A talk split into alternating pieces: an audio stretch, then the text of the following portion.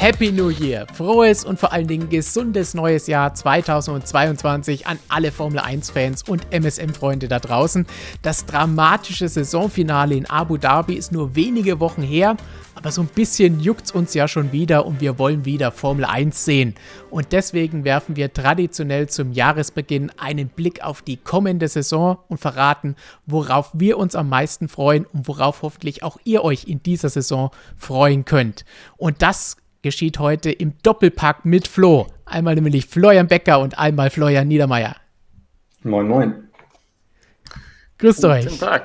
Damit es nicht zu Verwirrungen kommt, der eine Flo ist schon ein bisschen länger dabei, der bleibt beim Flo. Den anderen machen wir wie immer als Florian und wahrscheinlich werde ich es eh nicht auf die Reihe bekommen und irgendeinen Fehler einbauen. Und dann würde ich sagen, schauen wir uns unser erstes Thema an, auf das wir uns in diesem Jahr ganz, ganz dolle freuen, nämlich neue Autos und vielleicht auch ein neues Kräfteverhältnis, was das Ganze mitbringt. Die Autos haben wir schon ein bisschen in Vorgeschmack bekommen, ziemlich futuristisch, wie das Ganze aussieht. Und dann könnte sich natürlich alles ändern, denn alle wollen irgendwie zum Top-Team werden. Freut ihr euch darauf und wie sehr? Also gespannt bin ich ja vor allem darauf, du sagst futuristisch, natürlich, also das Konzeptauto, was da vorgestellt wurde. Wir wissen ja, wie die Realität aussieht. Wenn die Designer sich was ausdenken, sieht das meistens anders aus. Also das ist eigentlich das Interessanteste, weil letztes Jahr oder eigentlich die letzten zwei, drei Jahre hat sich ja nicht viel geändert. Da war das bei den Testfahrten. Gerade letztes Jahr war es ja ein bisschen dröge, weil da wurde nur ein kleines bisschen am Reglement geschraubt, ein bisschen die Aero am Unterboden hinten und so weiter und so fort. Da gab es eigentlich fast nichts Neues zu sehen, weil da sehr viel mitgenommen wurde aus dem Vorjahr. Und das ist natürlich spannend, dass wir dann dieses Jahr eine komplett neue Interpretation eines neuen Reglements sehen. Also halt komplett neue Autos, wo eigentlich nichts mehr so sein darf wie vorher. Ja, das, das finde ich auch sehr interessant.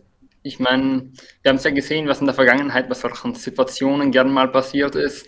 Wir erinnern gerne an den Double Diffuser von 2009, der dann plötzlich herangekarrt wurde und praktisch die Saison schon von Anfang an entschieden hat. Also das wird sehr interessant zu sehen, ob den Teams wieder irgend so ein Wunderwerk gelingt, auch wenn diesmal ja die Regeln sehr enger gestreckt, äh, sehr enger gestrickt sein werden. Aber es wird interessant zu sehen, schon bei den Testfahrten, was da so daherkommt, ob man effektiv noch überhaupt was sieht von diesem Konzeptauto oder ob sowieso schon alle irgendwelche Kniffe entdeckt haben.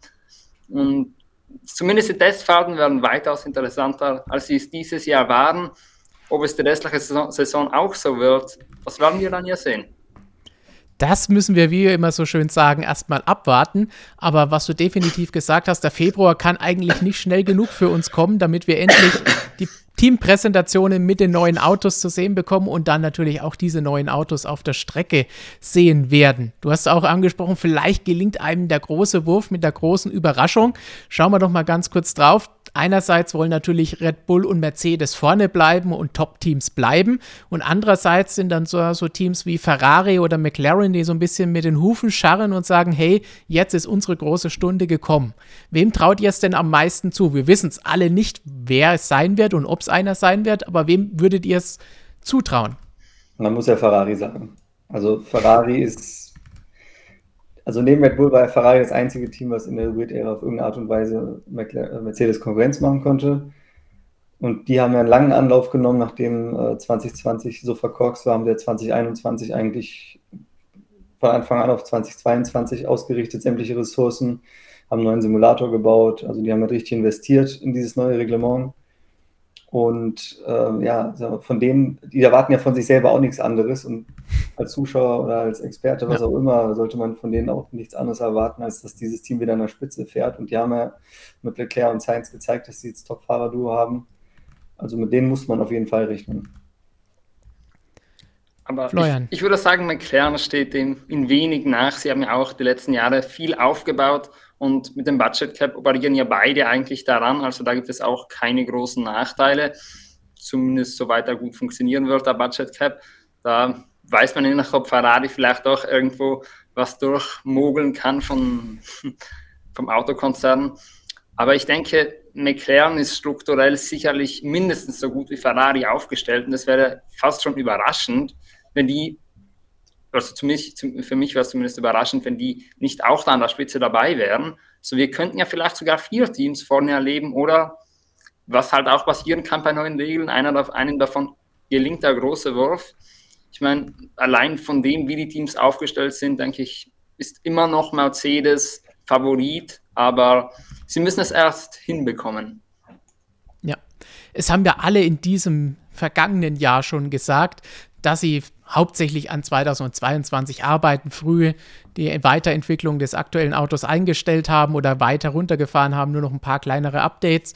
Das heißt, da wird sich dann zeigen, was diese Arbeit an Früchten trägt und wer sich da durchsetzt und wer wirklich was erreicht hat.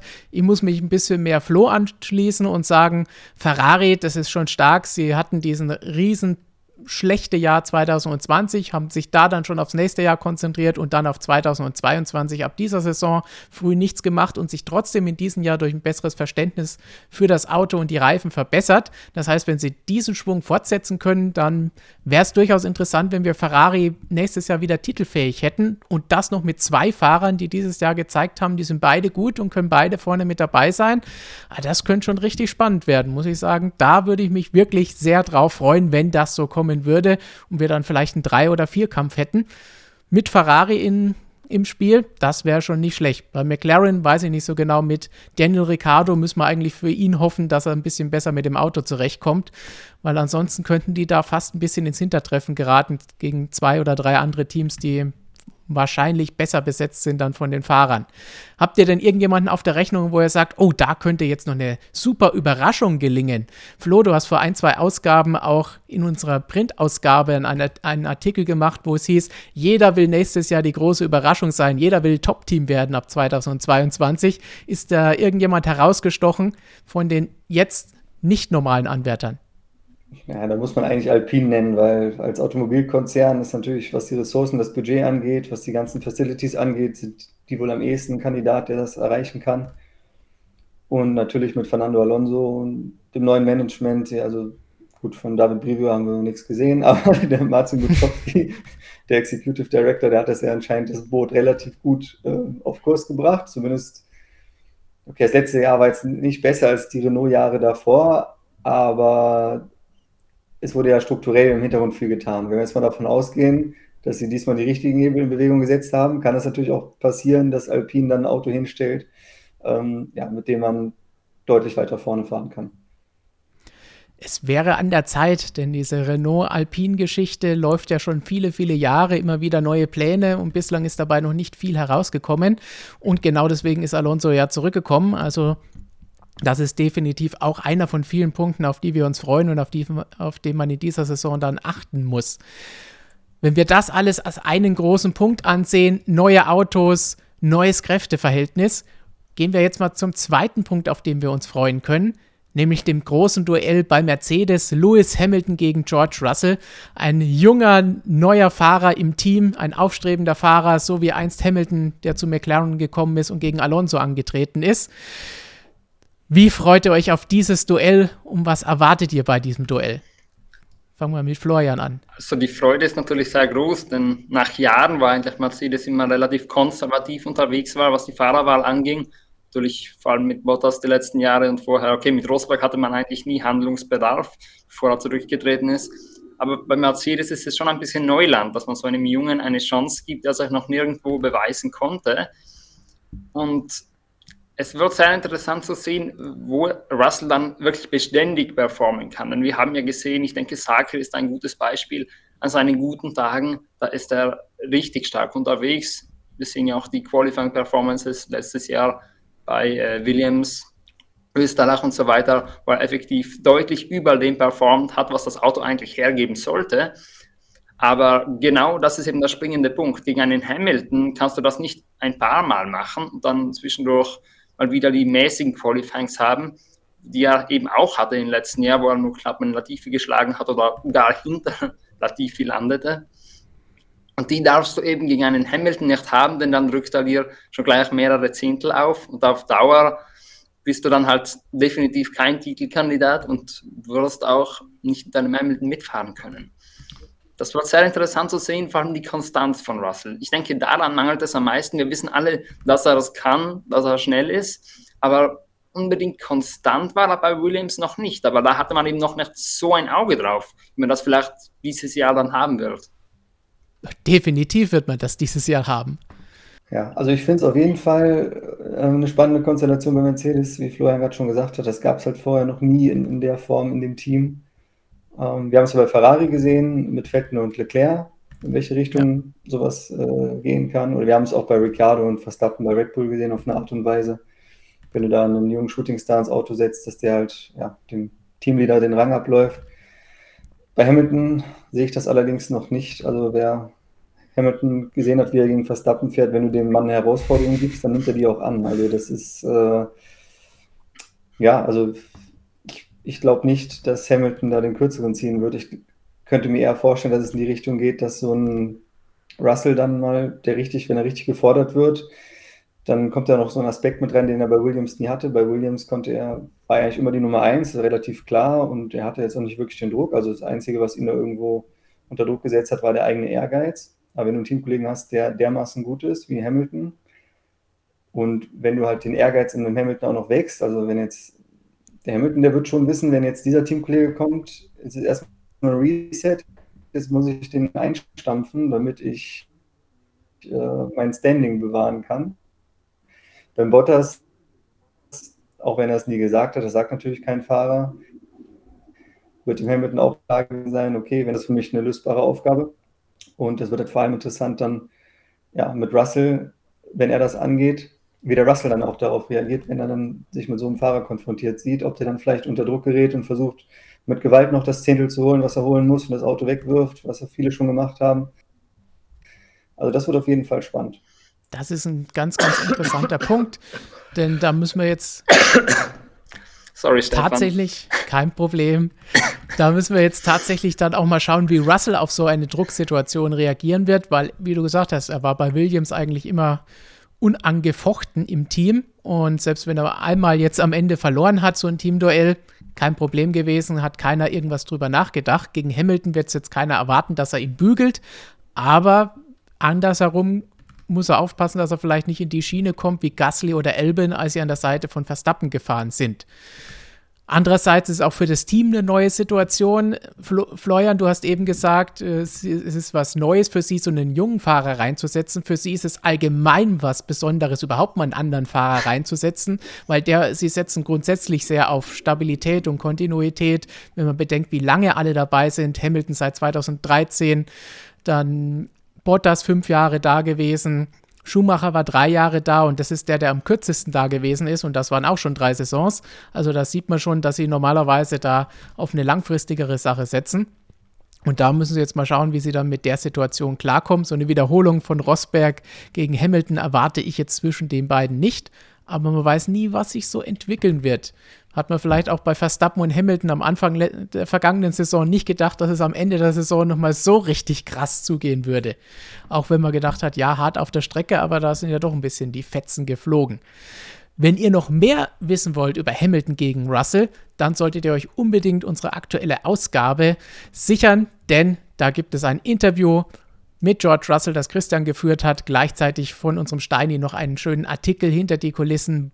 Wie verhält sich Hamilton? Wie verhält sich Russell? Wie könnte das diese Saison ausgehen, wenn die beiden gegeneinander fahren müssen? Muss man da Angst haben, dass es zu irgendwelchen Problemen kommt oder ist das alles kein Problem?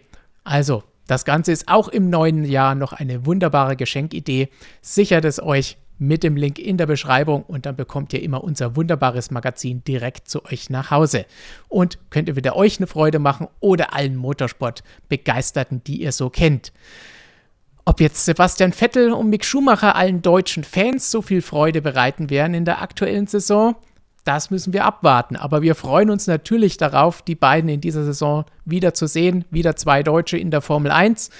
Schauen wir vielleicht zuerst auf die Grünen und Sebastian Vettel.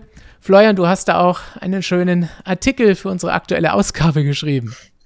Ja, genau. Ich habe einen, Blick darauf geworfen, wie Vettel erstes, Vettels erstes Jahr in Grün verlaufen ist. Seine grüne Odyssee, ob die auch viel Erfolg mit sich brachte oder ob es doch eher ein Schuss ins Leere war. Und man tendiert im Moment bei der Analyse eher zu zweiterem, denn wirklich stark performt hat er in dem Jahr nicht. Er persönlich konnte Stroll nur leicht in den Schatten stellen, aber da erwartet man sich ganz was anderes von jemandem, der nochmal um Titel und Siege kämpfen will. Da muss er sich schon mit anderen Fahrern messen.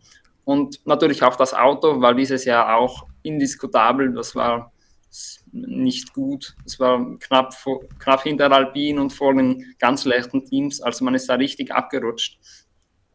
Und vor allem ist halt die große Frage bei Vettel, denke ich, wie schaut es mit seiner Motivation aus nächstes Jahr überhaupt? Denn schon in diesem Jahr hat es sehr lange gedauert, bis der Vertrag verlängert wurde. Es gab diese mal kuriose Pressekonferenz, als er auch unter, durch die Blume ein bisschen durchsickern ließ, dass er schon ein bisschen über, einen, über ein Karriereende nachgedacht hat, auch wenn, er, auch wenn er damals nicht so wirklich offen darüber reden wollte.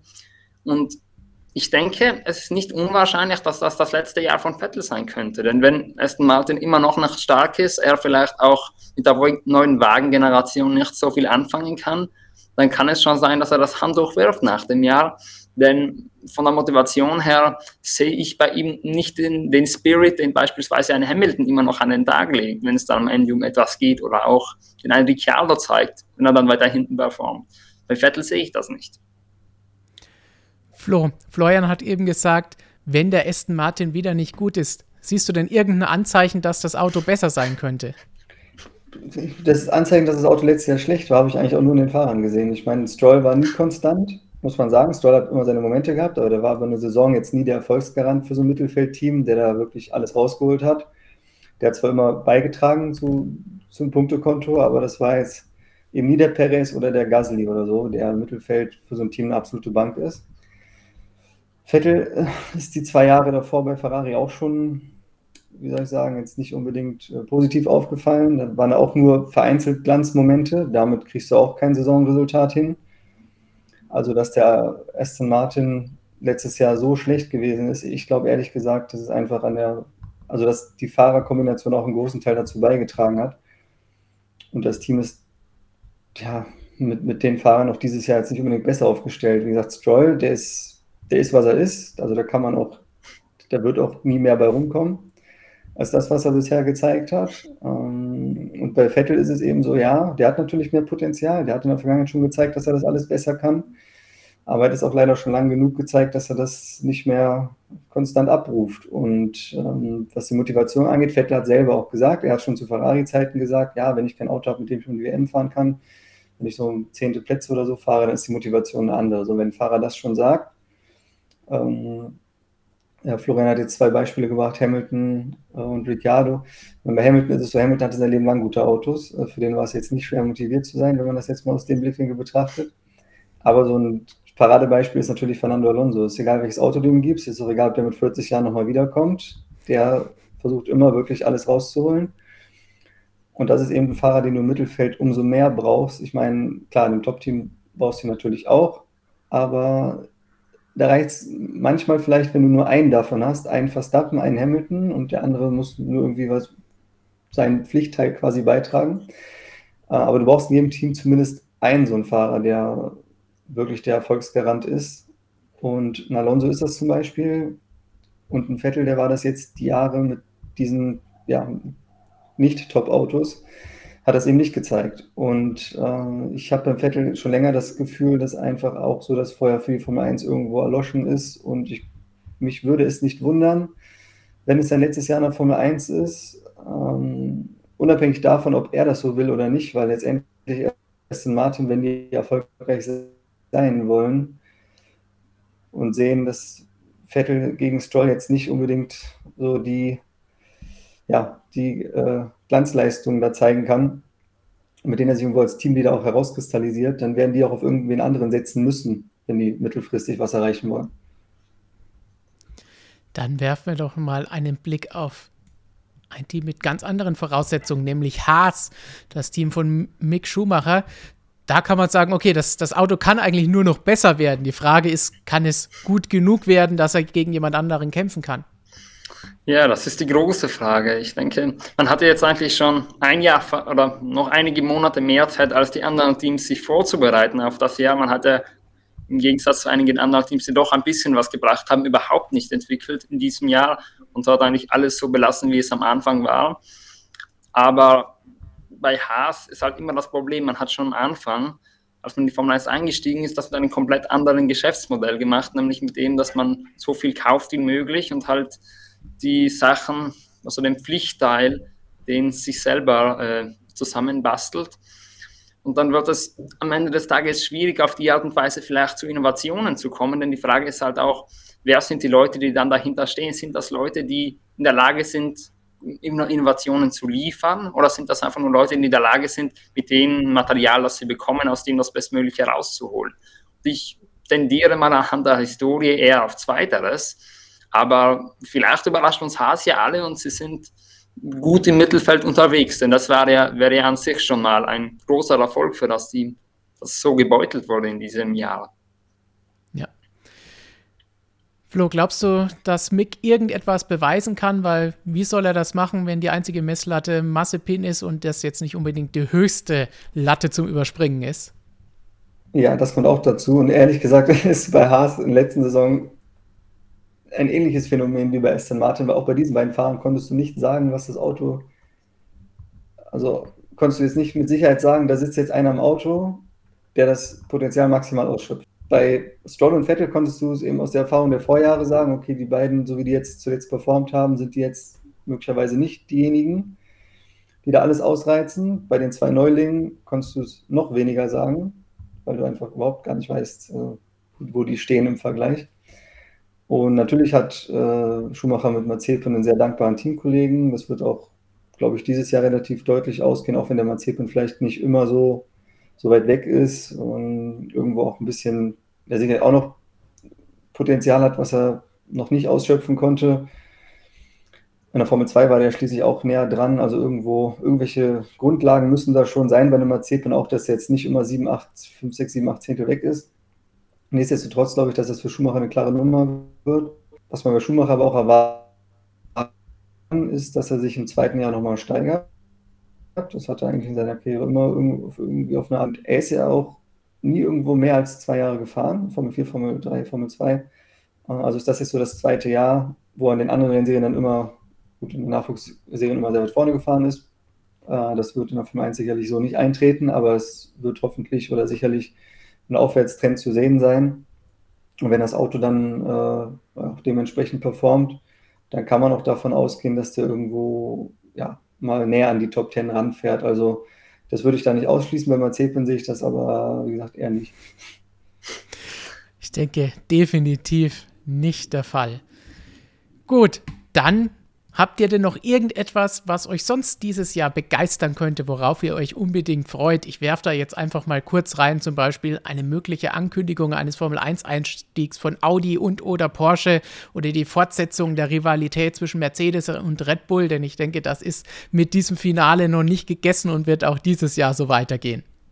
Ja, ich denke, die Rivalität wird sich vor allem dann beweisen, wenn sie effektiv wieder an der Spitze sind, die beiden. Aber wenn ein Team dann vielleicht einen kleinen Vorsprung hat, auch wenn es keine, äh, vielleicht keines von den beiden ist, kann ja auch Ferrari, McLaren sein, dann denke ich, wird sich das schon wieder ein bisschen zivilisierter verhalten. Also es war viel gegeneinander geschossen, aber wenn man dann der Verfolger, der gemeinsame Verfolger eines anderen ist oder einer doch einiges an Rückstand hat, dann denke ich, könnte sich das ein bisschen mehr in Maßen halten, aber eine Liebesbeziehung wird das keine mehr. Definitiv nicht. Flo, hast du noch irgendwas, was du einwerfen willst, wo du sagst, das wird dieses Jahr, da müssen die Zuschauer drauf achten?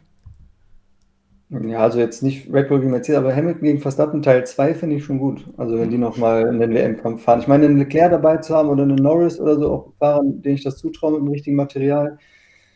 Ähm, den beiden glaube ich am ehesten. Alonso vielleicht ein bisschen. Da, da, muss, da muss man wirklich erstmal gucken, also wenn so ein Alpine gut genug ist, ob Alonso noch mit Hamilton und äh, Verstappen, also ich könnte es mir vorstellen, aber ich würde jetzt kein Geld drauf wetten.